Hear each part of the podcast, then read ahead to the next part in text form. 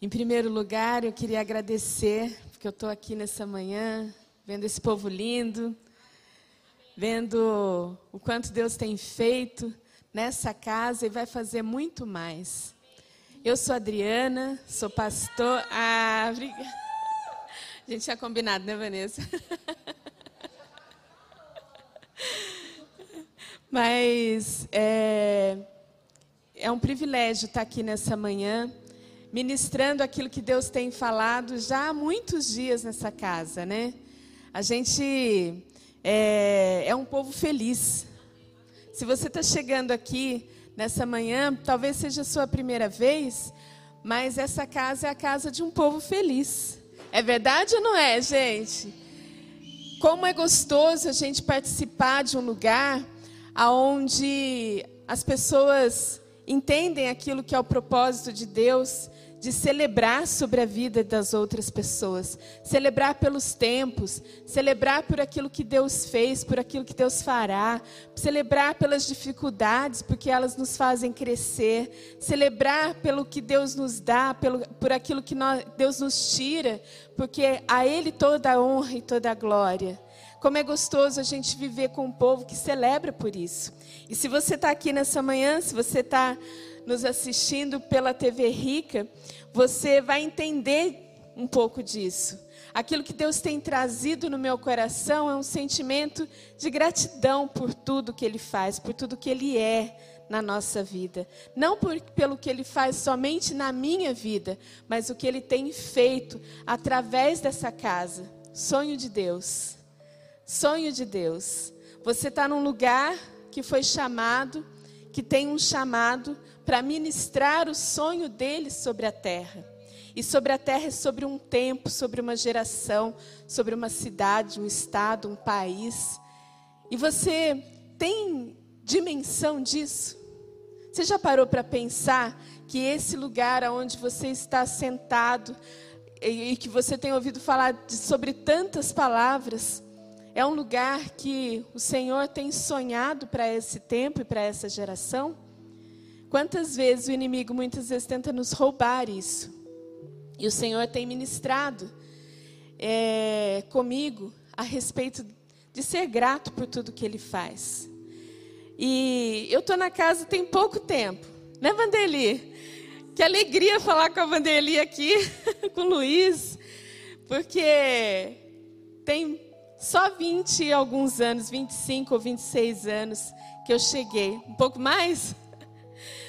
Pouquinho mais. É, que eu cheguei aqui. E ainda não era sonho de Deus, mas cheguei cheia de sonhos frustrados, sonhos ainda que eu queria concretizar cheguei doente da minha alma, né, vivendo uma vida como todo mundo vive. E o Senhor, através dos tempos, através das palavras, foi me ensinando a enxergar aquilo que realmente tem valor, aquilo que realmente importa nesse tempo que a gente vive. E por isso, nesses dias, o Senhor tem falado comigo sobre riquezas imponderáveis. Aquilo que nós não conseguimos medir, né, os valores empoderar, eh, que são é, que não há uma dimensão natural para as coisas de Deus, mas que só conseguimos acessar quando a gente permite que o nosso eu, o nosso homem natural, ele morra, para que aquilo que é espiritual ganhe a dimensão correta. E muitas vezes a gente fala a respeito disso e a gente acha que talvez seja algo tão impossível, né, de Deus fazer, tão difícil, porque muitas vezes nós estamos presos naquilo que Deus, naquilo que é a nossa circunstância e não aquilo que Deus tem para nós. Lendo um pouco sobre isso, é, pensando e refletindo sobre essas riquezas imponderáveis, né, que Deus tem trazido aos olhos daqueles que têm perseverado. O que são essas riquezas? O que são esses valores imponderáveis? São aqueles valores que aonde você tudo no seu natural é abalado, permanece inabalável. Tudo aquilo que você acredita que é o seu suporte cai por terra. Mas aquilo que realmente Cristo é na nossa vida permanece inabalável.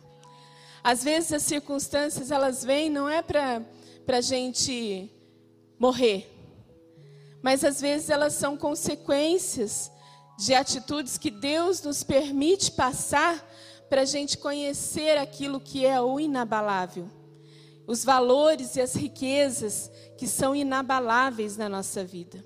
E talvez você hoje esteja pensando nisso, ou passando por isso, nessas circunstâncias que podem parecer difíceis, mas que o Senhor tem trazido à sua vida. Eu estava lendo sobre a história de Mefibosete. Né?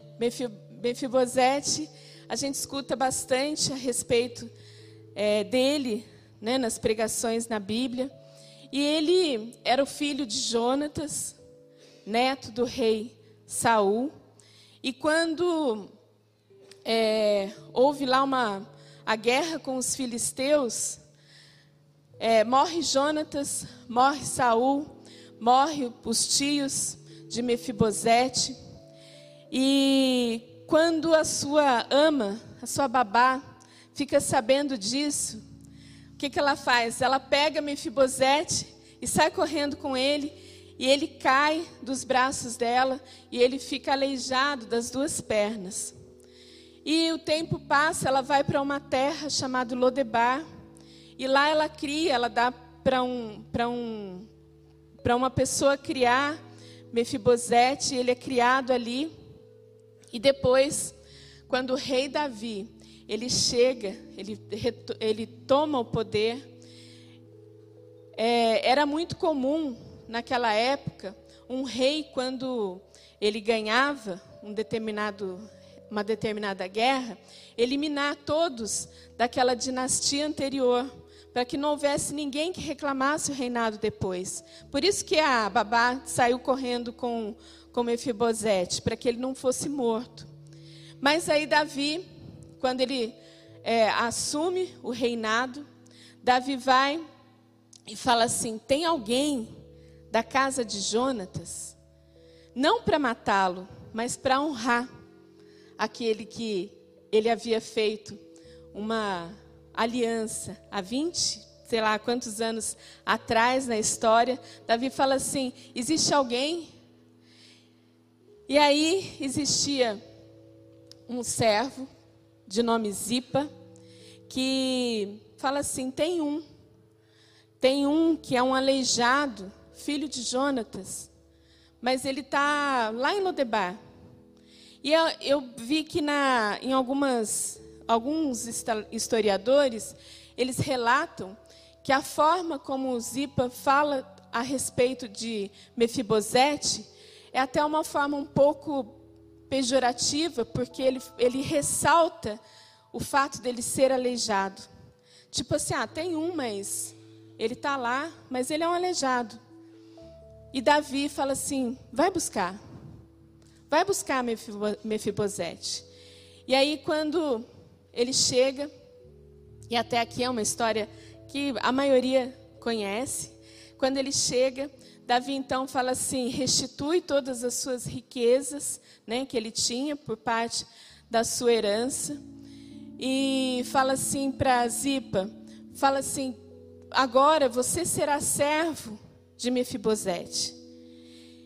E até aqui a gente escuta muitas pregações a respeito disso, e são pregações edificantes que fala o quanto é, ele foi honrado por Davi.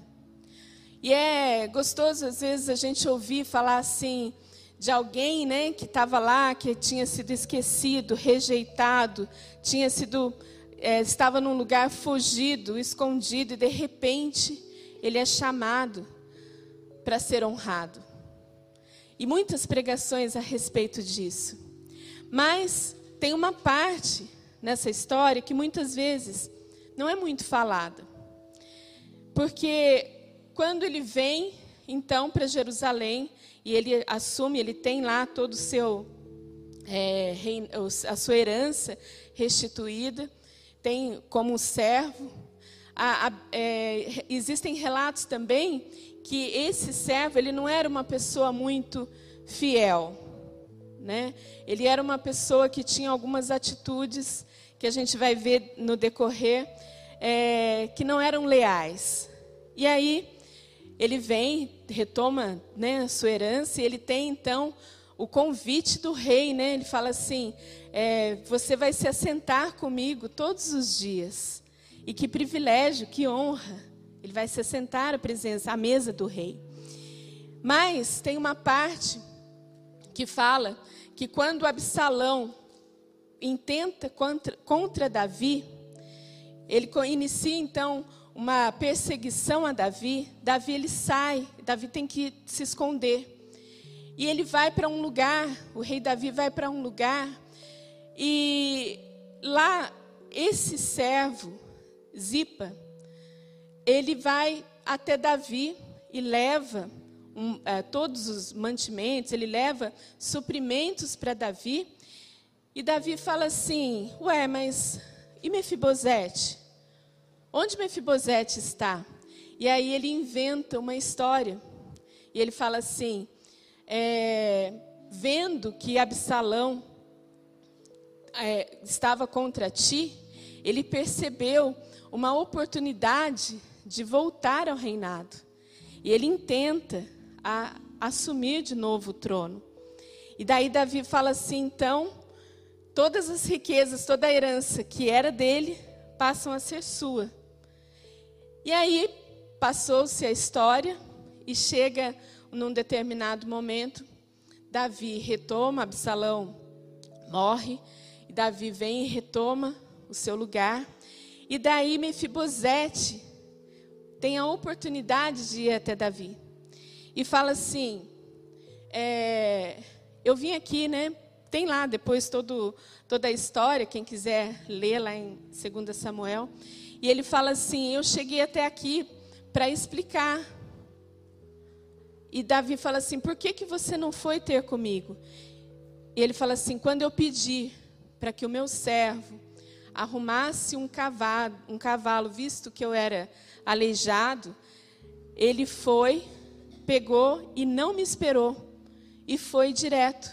Então, esse servo ele arrumou todas as coisas, não esperou Mefibosete, foi até Davi, inventou uma história. E Davi chega nele e fala assim: então, a herança que eu via, havia tirado de você agora vai ser metade sua e metade dele. Mas aí, Mefibosete fala assim: Rei, eu não quero a minha parte. Para mim, o que importa é que você está aqui e que você está bem. Então eu abro mão daquilo que é a minha riqueza. Pode ficar tudo com ele. E o que, que a gente vê dessa história? O que, que a gente consegue perceber disso? Mefibosete, quando ele. É, quando, tem lá também na, na história, quando Mefibosete vê que o rei Davi está sendo perseguido, ele era leal a Davi. Ele fazia usar todos os costumes da época. Ele passou a, a deixar sua barba crescer em estando em, como que se diz, com o coração apertado porque Davi estava passando por dificuldade. E mesmo assim, esse servo que era desleal chega até Davi e inventa uma história. E quando Mefibosete tem a oportunidade, ele fala assim: "Não, pode ficar. Todas as riquezas podem ficar para ele. Para mim importa que o meu rei está em casa." E quantas vezes a gente pode fazer uma analogia a isso? Quando Mefibosete foi para uma cidade chamada Lodebar, Lodebar significa sem pastagens. E ele viveu ali por 15 anos escondido, rejeitado. Mas nele foram construídos valores imponderáveis, riquezas imponderáveis. Nele foram construídos a lealdade, nele foram construídos a, a honra, nele foram construídos valores que muitas vezes são construídos em lugares difíceis, lugares sem pastagens. Quantas vezes na minha vida ou na sua nós vamos para lugares sem pastagens, para que seja lapidado, eh, trazido à existência os verdadeiros princípios e valores que são do reino de Deus. E no momento certo, quando ele tem a oportunidade, ele fala assim: Rei, o importante é que você está em casa.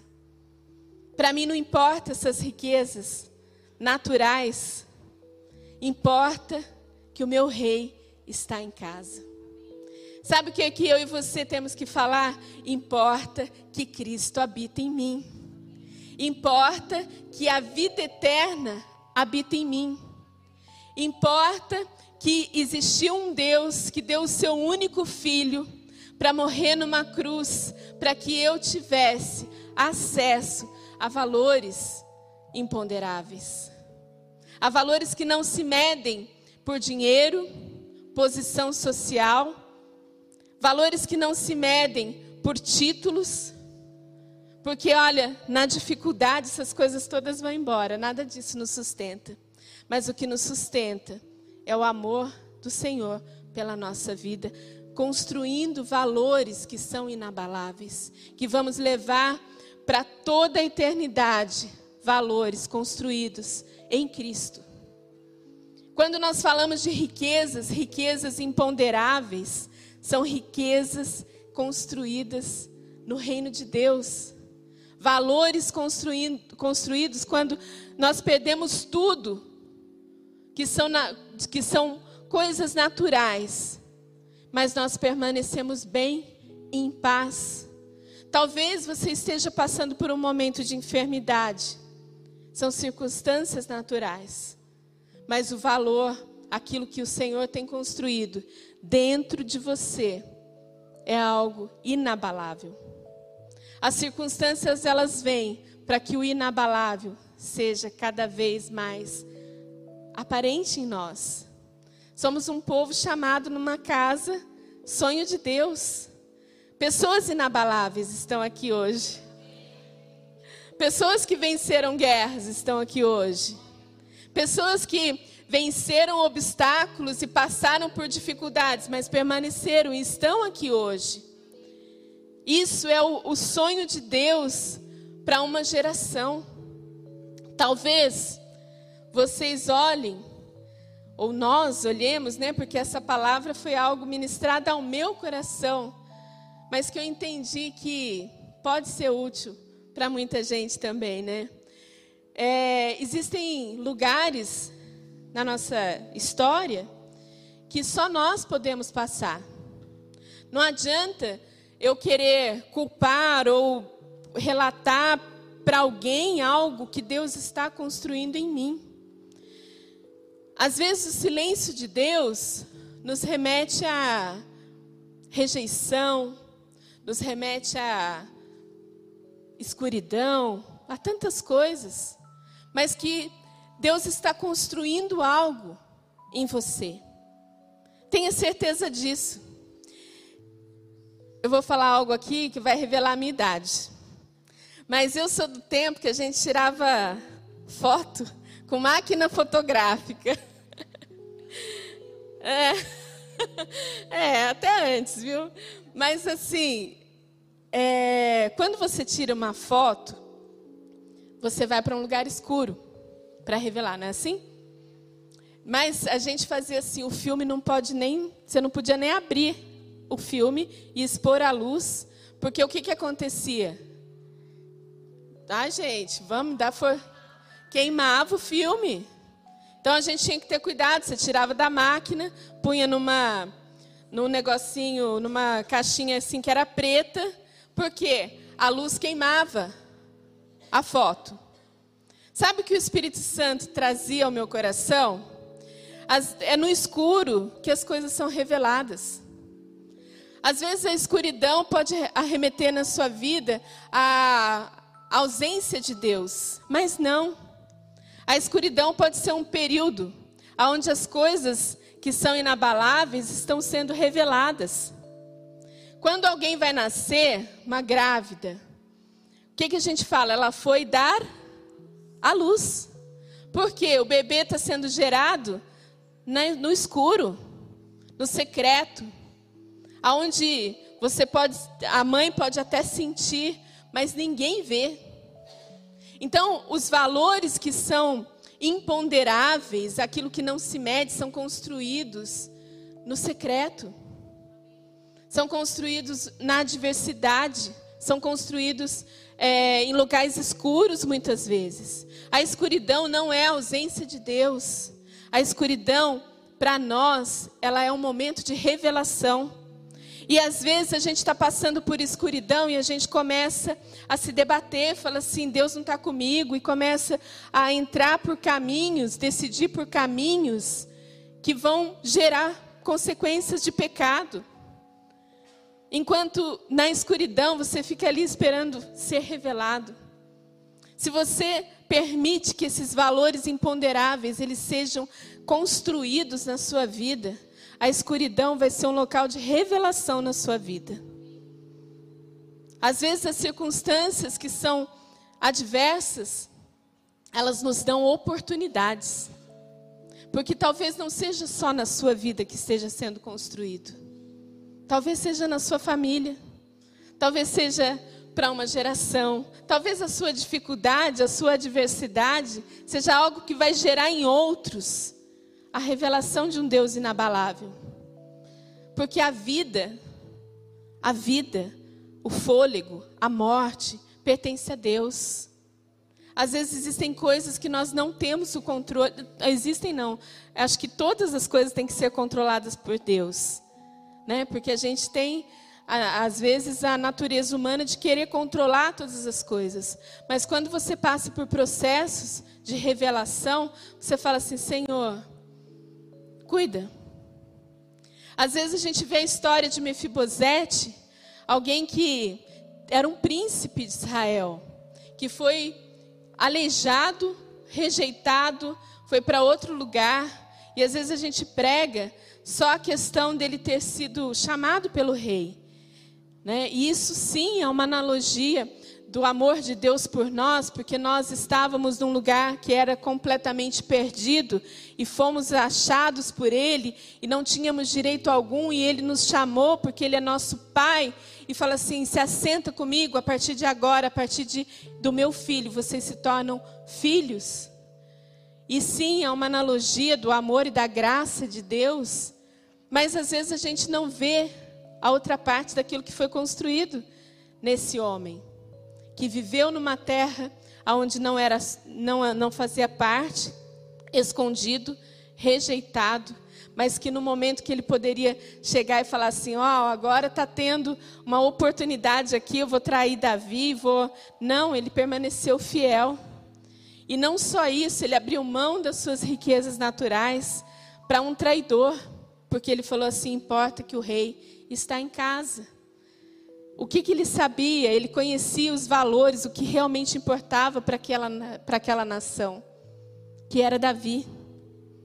Então, às vezes, a gente não enxerga as coisas com o olhar que Cristo quer que a gente enxergue, porque tantas outras coisas ocupam o nosso caminho, tantas outras circunstâncias. A gente olha para tantas coisas que a gente não enxerga aquilo que realmente importa. Sabe qual é o valor imponderável que está sendo construído?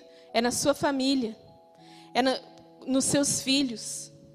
A pessoa que está do seu lado são seus pais seus irmãos, a sua igreja. Isso tem sido, você tem que olhar para cada pessoa e falar assim: aqui existe alguém que tem um valor que não é mensurável por valores naturais. Aí eu digo isso porque muitas vezes nós estamos vivendo em uma sociedade que o que importa é o meu eu. Então, se eu estiver me satisfazendo como pessoa, o que, que tem a, essa geração que morra? O que importa é que a minha vida esteja plena. Quantas famílias destruídas, porque muitas vezes os pais falam assim: eu vou viver a minha vida, eu vou viver o que eu tenho para viver. Ah, eu não vivi a minha juventude, vou viver agora. O que importa a vida do meu filho? Ele que ele vai crescer. E às vezes fala assim, ele vai crescer, ele vai ser alguém e ele vai se virar. Valores imponderáveis são construídos dentro de casa. Talvez você viva uma situação que não foi planejada, de uma separação ou sei lá, existem tantos cônjuges que saem de casa, talvez você esteja me ouvindo e fala assim, mas eu não pedi por isso. Eu tenho uma coisa para te dizer: continue, continue preservando os valores que são imponderáveis. Continue construindo os caminhos e, e os valores que são inabaláveis. Faça você a sua parte. Construa você aquilo que é revelado no escuro com Deus. Revele no momento certo. Às vezes o tempo, a gente quer acelerar o tempo, fala assim, não, vou fazer porque não vai dar tempo, não vai dar tempo de eu fazer isso, não vai dar tempo de eu casar, não vai dar tempo de eu ter filho. Vai... E a gente, não, calma. Existem coisas que são reveladas no escuro, no seu secreto com Deus. Você não precisa ter pressa para revelar, porque senão você vai queimar o filme. Sabe que às vezes a gente fica tão atordoado e achando que não, eu quero achar alguma escapatória para isso que eu estou vivendo, e você começa a gerar coisas no seu coração, e muitas vezes são questões pessoais que não são vencidas, e a gente passa 5, 10, 15 anos em questões pessoais que não são vencidas, são questões que são o tempo todo atrapalhando, porque eu não quero largar a minha velha natureza. Eu quero viver a minha velha natureza até o meu último dia de vida. Para com isso, meu irmão. Deus tem muito mais para revelar no seu secreto. E eu digo isso porque nesses anos todos que eu tenho celebrado nessa casa, todas essas situações eu já passei por elas. Situação de dificuldade, muitas vezes. Situações de tristeza, muitas vezes. Nós não vamos ser livres da tristeza ou livres da dificuldade. Não é isso. Pode, você pode passar por momentos tristes, sim, mas não ser abalado no, na, na sua, no seu interior. A gente chora, a gente fica triste, mas a gente tem um consolo inexplicável, uma paz que excede todo entendimento, que é Cristo, que é o Espírito Santo que habita em nós. Essa paz que excede todo o entendimento, não existe explicação, só existe vivência. É só você se entregar a Ele. Às vezes a gente quer achar culpado para as dificuldades que a gente passa. Não, fulano de tal. Não, eu faço isso porque o pastor fez isso, porque meu pai fez isso, porque olha, se alguém fez algo na sua vida ou na sua infância, seja seu pai, seja o Senhor, é tão grande que ele te cura. E para ele te curar, é, a cura já está disponível. Mas às vezes a gente tem assim, aquela dor de estimação, né? E aí, fulano é culpado, ciclano é culpado, é a igreja, é a casa, é a família, é a esposa, é o marido. Tem um exemplo. Uma vez, um homem foi num médico com a esposa e ele falou assim: Doutor, eu estou chegando aqui porque a minha esposa está surda. A gente fala, fala com ela, ela não escuta. Então, estou aqui para o Senhor resolver esse problema e ela tem essa. Aí o médico falou: não, tudo bem, vamos, vamos fazer os exames, mas eu vou pedir para você uma coisa. É, avalia para mim qual a distância que ela consegue escutar. Então, quando você estiver lá na sua casa, você faz esse teste, na, no retorno você me fala. E aí o marido, no dia lá, a mulher fazendo jantar, ele falou assim: vou fazer a 15 metros, né? Vou chegar a 15 metros. E falou assim: Maria, o que tem para jantar? E a Maria não respondeu. Ele falou: vou chegar a 10 metros. Maria, o que, que tem para jantar? Não respondeu. Maria, o que tem para jantar?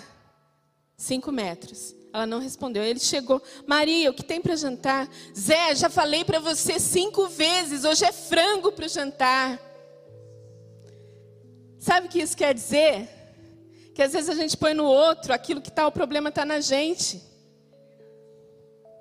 Às vezes você coloca no outro aquilo que é para você resolver. Então, quando a gente entende que o Senhor, aquilo que Deus tem falado nesses dias, você fala, Senhor, é comigo. É comigo, eu que quero resolver isso, eu que quero viver uma vida plena, cheia do teu amor.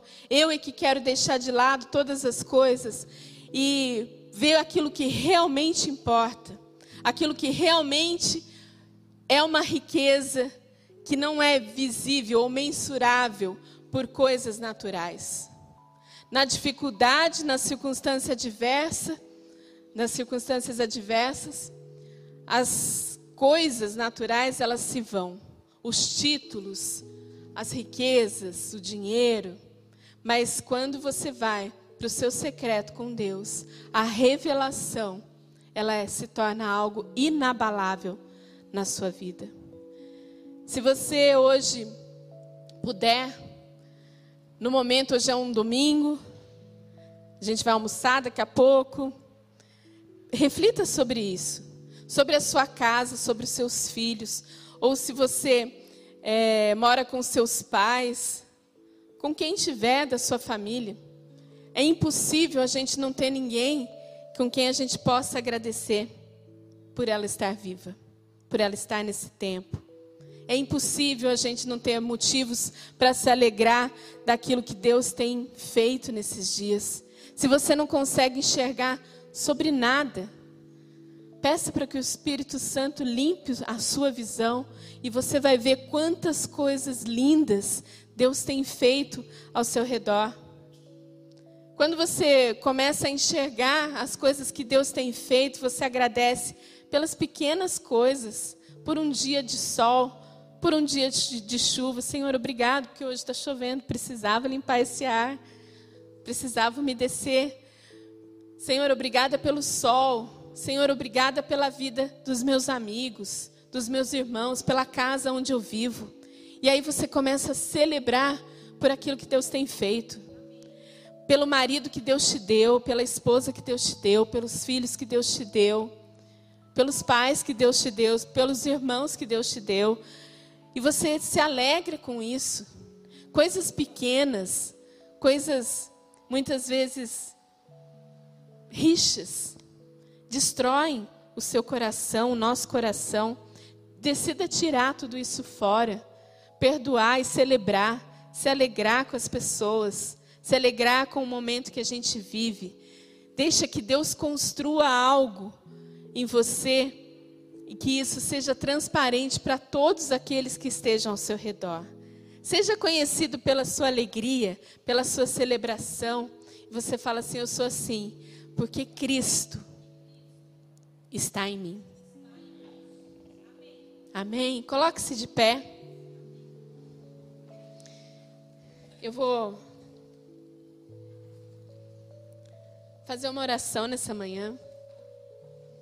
Eu não sei se tem alguém aqui que está escutando isso sobre pela primeira vez. Talvez você a primeira vez que você tem vindo em uma igreja e você gostaria de entregar sua vida ao Senhor. Esse é o momento da sua vida, do seu nascimento. Esse é o momento que talvez você esteja nos ouvindo em algum momento pela TV Rica. Esse é o seu momento de refletir sobre aquilo que quem Deus é na sua vida. E se você está nesse lugar ou se você está nos ouvindo pela TV Rica gostaria de entregar a sua vida ao único, maravilhoso, eterno, a um Deus que te ama muito antes de você ouvir falar, muito antes de você nascer. Se você quiser entregar a sua vida a Ele, dá um sinal. Se tiver alguém nessa manhã, tem alguém? Não? Amém. Então é com a gente mesmo. Então agora é o momento onde a gente vai colocar diante do Senhor aquilo que muitas vezes nós temos sido ingratos. Sabe que a gratidão, ela é algo que transforma a nossa vida por completo. A gratidão, ela não é uma palavra, ela não é só uma palavra, porque às vezes a gente escuta muito em treinamentos, né? E você falar assim, ai, eu fico com vergonha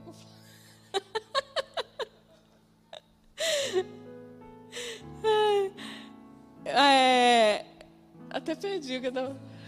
Em treinamentos, às vezes você escuta sobre gratidão e você fala assim, tudo, né? A gente fala gratidão, gratidão, mas o que é gratidão? Será que eu vivo em gratidão? Será que a minha vida é uma é ingratidão? É uma gratidão por aquilo tudo que eu tenho, que Deus tem me dado? Sabe que muitas vezes a gente fala, ouve, né, e fala. Tem gente que fala assim: é, eu sou grato. Eu sou grato a tudo que você faz. Eu sou grato a Deus. Eu sou grata, mas às vezes a gente fala assim, né? Não, eu sou grato, mas eu não gosto de tal coisa, mas eu acho que isso daqui está errado, mas quando a gente é grato não tem mais. Quando a gente é grato, você é grato e acabou. Você é feliz, você transborda o seu amor, a sua a, sua alegria por aquilo que você vive.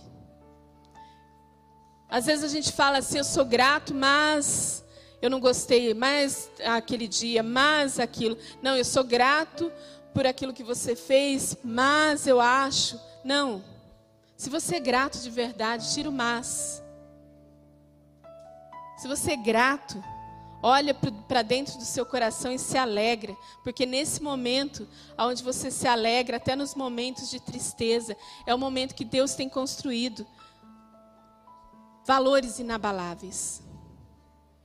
Então, quando a gente tem gratidão por, que, pela, por aquilo que Deus faz, por aquilo que Deus coloca no nosso lado, pelas pessoas que Deus coloca do nosso lado, a gente olha para tudo e fala assim: vale a pena.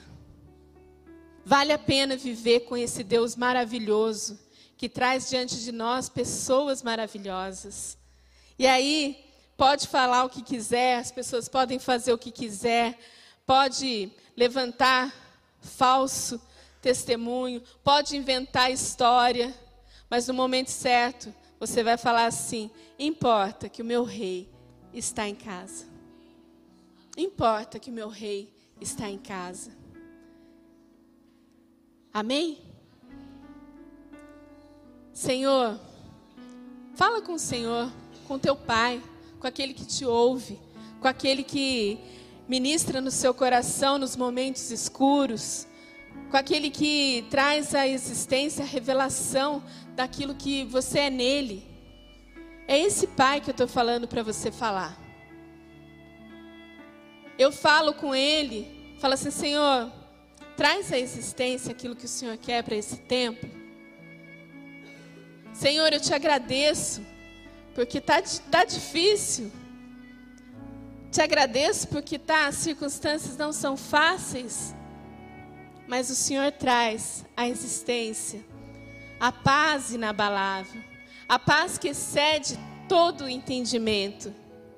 A paz que traz alegria nos momentos de tristeza. Somos filhos. Eu quero te convidar nessa manhã a você entender isso. Você é tão filho quanto eu. Porque só somos filhos pelo direito que Jesus nos concedeu na cruz. A sua família é o seu maior tesouro. A sua casa, seus filhos, seus netos, seu cônjuge. Não perca isso. Não pense que as riquezas naturais vão fazer a sua família feliz. Mas pense que as riquezas construídas no seu momento da escuridão vai trazer paz, vai trazer alegria, vai fazer com que a sua família tenha valores inabaláveis. Existe uma geração que está sendo esquecida e diretamente visada pelas trevas.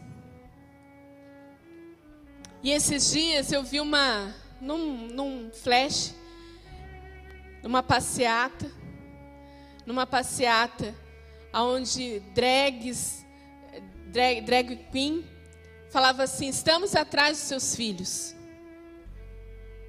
Estamos atrás dos seus filhos, das suas crianças. E a gente, como igreja, se entristece com isso. Porque essas crianças são nossas. Os filhos são nossos. Essas crianças são a geração que muitas vezes a gente deixa passar pelas nossas vontades pessoais.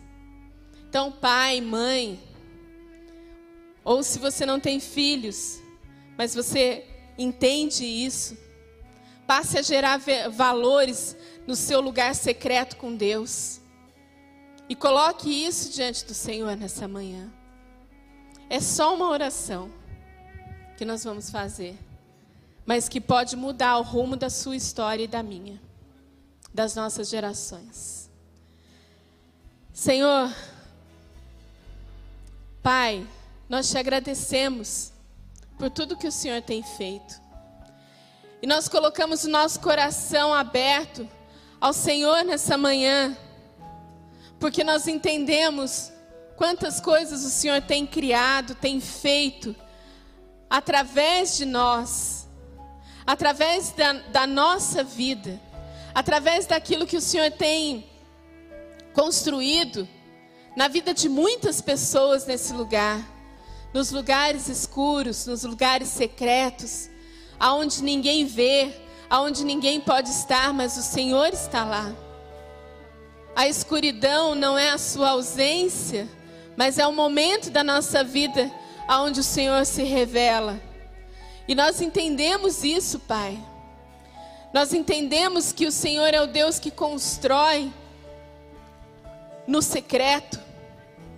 O Senhor é o Deus que nos leva muitas vezes a lugares sem pastagens, para que sejamos dependentes do Senhor. E nós te agradecemos por isso, Pai. E nós celebramos por isso. Porque aqui existe um povo, Senhor, que grita pelo teu nome, que ama a tua presença, que quer trazer à existência todos os sonhos que o Senhor tem para esse tempo. Pai, aqui existe um povo que está disposto a ir mais além por ti. Capacita, traz a existência, incomoda os nossos corações, incomoda as nossas noites, as nossas madrugadas, incomoda a nossa mente, Senhor, para que a gente possa cada vez ir mais além. E te agradecemos por tudo que o Senhor tem construído nesse tempo, Pai. Em nome de Jesus, eu te agradeço, Pai. Amém.